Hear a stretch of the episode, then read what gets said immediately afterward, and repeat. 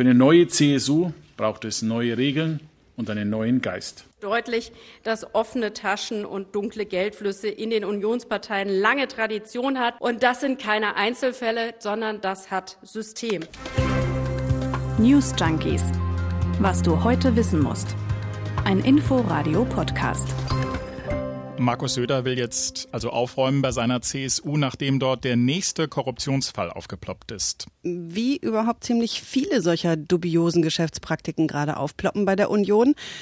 Ist natürlich in einem Wahljahr, in dem ja auch einem Markus Söder so einige Ambitionen nachgesagt werden, na, ziemlich misslich. Aber das ist ja wirklich auffällig, dass das im Moment eben Abgeordnete der CDU und der CSU sind, die da auffliegen. Und auch in der Geschichte der Union gab es ja einige schwarze Kassen und ähnliches. Wir fragen uns deshalb heute, ist das ein strukturelles Problem bei der Union und reicht da ein Zehn-Punkte-Plan? Wir, das sind Jörg Poppendick und Dörte Naht, an diesem Montag, dem 22. März. Hallo. Schönen guten Tag. Heute ist ein Tag, an dem in den Radionachrichten und auf den Webseiten der Zeitungen und Fernsehsender der Bund-Länder-Gipfel ganz oben steht. Da werden jetzt die verschiedenen Papiere diskutiert, die eben schon kursieren. Das ist für uns bei den News Junkies unbefriedigend, denn wenn ihr uns hört, dann sind die Beschlüsse ja vielleicht schon gefasst.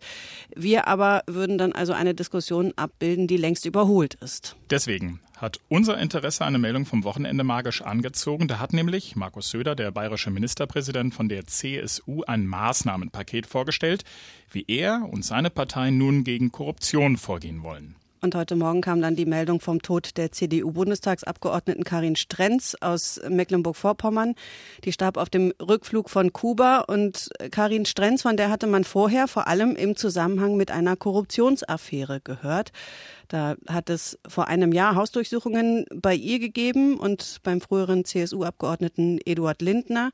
Die Staatsanwaltschaft Frankfurt am Main sprach damals von rund vier Millionen Euro, die zwischen 2006 und 2016 aus Aserbaidschan über britische Briefkastenfirmen und baltische Konten geflossen sein. Das hört also nicht auf mit den Nachrichten, in denen irgendwie Lobbyismus und Korruption in der Union auftaucht. Immer festgemacht an einzelnen Namen. Georg Nüßlein, Nikolaus Löbel, Alfred Sauter, Mark Hauptmann, Axel Fischer, Tobias Zech. Aber geht es tatsächlich da nur um einzelne Namen? Das haben wir uns gefragt. Hat die Union da ein strukturelles Problem? Man könnte auch fragen, ist Korruption bei der Union systemisch? Hm, das ist eine ganz schön große Frage, ehrlich ja. gesagt. Ne? Also wie, wie kommt man da an Antworten? Vor allem, denn an der Front, ja, in den letzten zwei Jahrzehnten, da war es doch ganz schön ruhig rund um die Union. Und zwar seitdem da eine CDU-Kanzlerin an der Spitze steht, die ja genau deswegen an der Spitze steht, weil sie eben mit den schwarzen Kassen von Helmut Kohl und Co. nichts zu tun hatte. Ganz vorsichtig kann man sich dem vielleicht annähern, indem man sich erstmal ganz wertfrei anguckt, wie es im legalen Bereich aussieht. Bei den Nebeneinkünften, da sind definitiv bei der Union nämlich vergleichsweise große Summen zu finden. Nur die FDP liegt da noch drüber. Im durchschnittlichen Vergleich werden die Unterschiede da deutlich. Zum Beispiel in den zweieinhalb Jahren bis 2020. Aus diesem Zeitraum kommen die Zahlen, die ich jetzt gleich nenne. Da haben Abgeordnete der Union jeweils durchschnittlich 58.000 Euro zusätzlich zu ihren Abgeordnetendiäten verdient. SPD-Abgeordnete durchschnittlich 15.500 Euro und Abgeordnete der Grünen etwa 1.800. Ja, aber die Frage war ja, ob Korruption bei der Union systemisch ist. Diese Nebeneinkünfte, über die du ja da eben gerade gesprochen hast, die sind ja erstmal legal. Ja, stimmt, aber vielleicht steckt trotzdem schon ein Teil der Antwort drin. Äh, zumindest wenn man Frank Bösch in seiner Argumentation folgt. Der ist Historiker, Direktor des Leibniz-Zentrums für zeithistorische Forschung in Potsdam, hat sich viel mit der CDU beschäftigt. Der sagt, die Gefahr privater Bereicherung, die sei bei CDU, CSU-Abgeordneten höher, weil unter ihnen mehr Selbstständige oder Menschen mit freien Berufen, also sowas wie Rechtsanwälte sind, als bei anderen Parteien. Früher sei das sogar noch mehr gewesen. Und das schaffe eine besondere Kultur, sagt Bösch. Also Aufträge anzunehmen. Das habe da eben weiter zu deren Alltag gehört. Bei den Parteien links der Mitte gäbe es da auch historisch ein anderes moralisches Verständnis zu privatwirtschaftlichen Einkünften von Politikern. Dem Spiegel hat er das übrigens gesagt, um die Quelle da nicht vorzuenthalten. Hm, das schafft eine andere Kultur. Das ist interessant. Es gibt da ein spannendes Experiment aus der Sozialpsychologie. Da hatte eine Forscherin mit ihrem Team Studentinnen und Studenten einfache Rechenaufgaben lösen lassen. Je schneller sie das schafften, desto mehr Geld sollten sie bekommen. Und dann gab es eine andere Person, die offenkundig geschummelt hat. Da ist jetzt allerdings auch nicht so richtig klar, was das mit unserer Fragestellung zu tun hat. Wir haben ja gefragt, ob das bei der Union systemisch sein könnte, Geld anzunehmen an Stellen, wo man das eigentlich nicht hätte annehmen sollen. Ja, Dotte, what's ab? Also da geht es genau darum, ob man eher geschummelt hat, wenn andere aus der gleichen Gruppe oder der gleichen Organisation schummeln, wenn nämlich derjenige, der da offenkundig geschummelt hat, wenn der ein neutrales T-Shirt angehabt hat, dann haben die anderen in der nächsten Runde auch versucht zu betrügen. Wenn die Person aber ein T-Shirt einer anderen, womöglich noch konkurrierenden Uni angehabt haben, das ist ja in den USA weit verbreitet, dieser Uni-Stolz, dann hat das dazu geführt, dass die anderen in der nächsten Runde weniger Versuche gestartet haben zu mogeln. Sprich, wenn die Union das zu vielen Abgeordneten durchgehen lässt, ohne echte Konsequenzen, dann machen die anderen Abgeordneten das auch. Genau, das zumindest das Ergebnis dieses Sozialexperiments, das zugegeben in einem völlig anderen Kontext stattfand, findet sich aber auch nochmal in einer anderen Überblicksstudie aus Norwegen, die zu dem Schluss kommt, Zitat, Individuen handeln mit höherer Wahrscheinlichkeit korrupt, wenn sie in Organisationen arbeiten, in denen unethisches Verhalten nicht bestraft wird. Gut, aber das hieße ja, wenn es der Union gelänge, klarzumachen, dass Bestechlichkeit und Korruption eben nicht zur Organisationskultur gehören und hart bestraft werden, dann würden demnächst nicht mehr so viele Abgeordnete ihr Mandat abgeben müssen, wie das im Moment der Fall ist. Genau, und das ist im Grunde gerade auch die Strategie von Markus Söder und seiner CSU. Die sind ja gestern die Flucht nach vorne angetreten und haben diesen Zehn-Punkte-Plan vorgestellt für Vertrauen und Integrität. Und was schreiben Sie gleich am Anfang? Ich zitiere, Vertrauen ist das höchste Gut in der Politik. Das Verhalten Einzelner hat dieses Vertrauen schwer erschüttert. Zitat Ende. Du siehst, man will auf gar keinen Fall, dass der Eindruck entsteht, dass das ganze System haben könnte. Hm. Ich habe da mal reingeschaut, was denn wirklich konkret drinsteht in diesem Zehn-Punkte-Plan.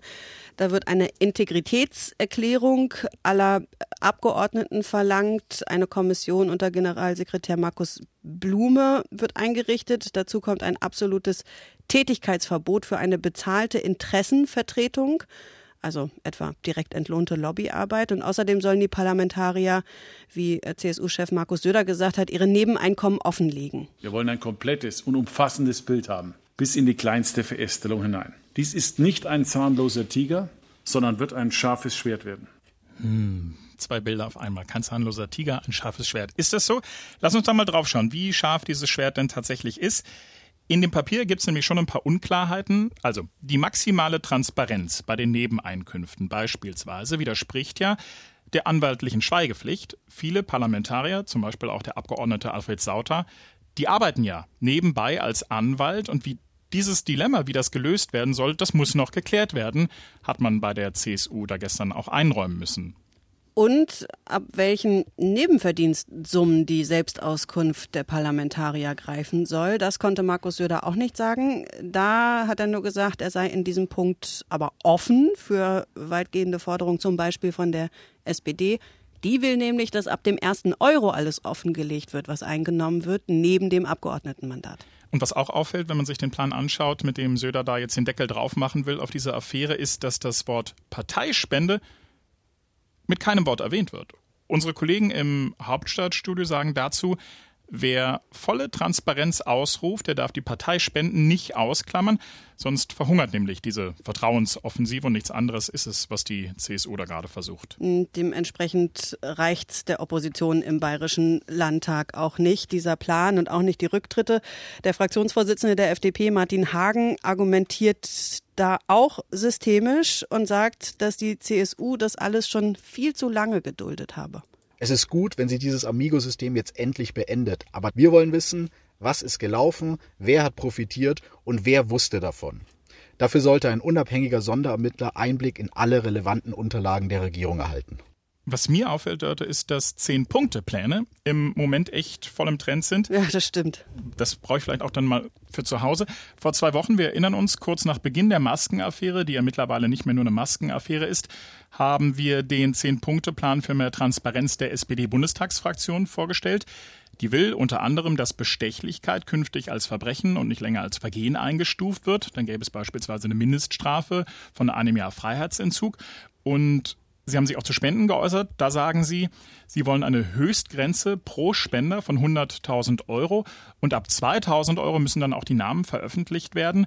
Bislang liegt da die Grenze bei 10.000 Euro. Unter 10 Punkten macht es keiner gerade. Auch CDU und CSU im Bundestag haben ja schon so ein Papier vorgelegt. Eine sogenannte 10-Punkte-Transparenzoffensive. Auch sie wollen unter anderem ran an die Transparenzvorschriften im Abgeordnetengesetz und die verschärfen. Darüber wollen sie dann jetzt mit der SPD verhandeln. Allerdings, in der CDU-Fraktion regt sich da schon Widerstand. Der Spiegel zitierte Abgeordnete, die namentlich nicht genannt werden wollen und von Fraktionsstasi sprechen und davon, dass dieses Vorhaben nur schwer mit der Freiheit eines Mandatsträgers zu vereinbaren sei. Zu dieser Schadensbegrenzungsoffensive der Union gehört auch die Ehrenerklärung dazu. Die mussten ja alle Unionsabgeordneten im Bundestag unterzeichnen. Und alle 243 Unionsabgeordneten haben brav versichert, dass sie sich nicht an der Pandemie bereichert haben. Das ist auf den ersten Blick na klar positiv, aber dann auch ziemlich begrenzt, denn es geht in dieser Erklärung eben nur um Geschäfte im Zusammenhang mit der Corona-Pandemie und mehr nicht. Und deswegen konnte auch der CSU-Abgeordnete Tobias Zech die ohne Probleme unterschreiben, denn die Vorwürfe gegen ihn, die beziehen sich auf Beziehungen nach Nordmazedonien und mittlerweile hat ja auch der sein Mandat niedergelegt. Kleiner Funfact am Rande. 1999 hat sich Wolfgang Schäuble, damals Chef der Unionsfraktion im Bundestag, mit einer Ehrenerklärung vor Bundeskanzler Helmut Kohl gestellt.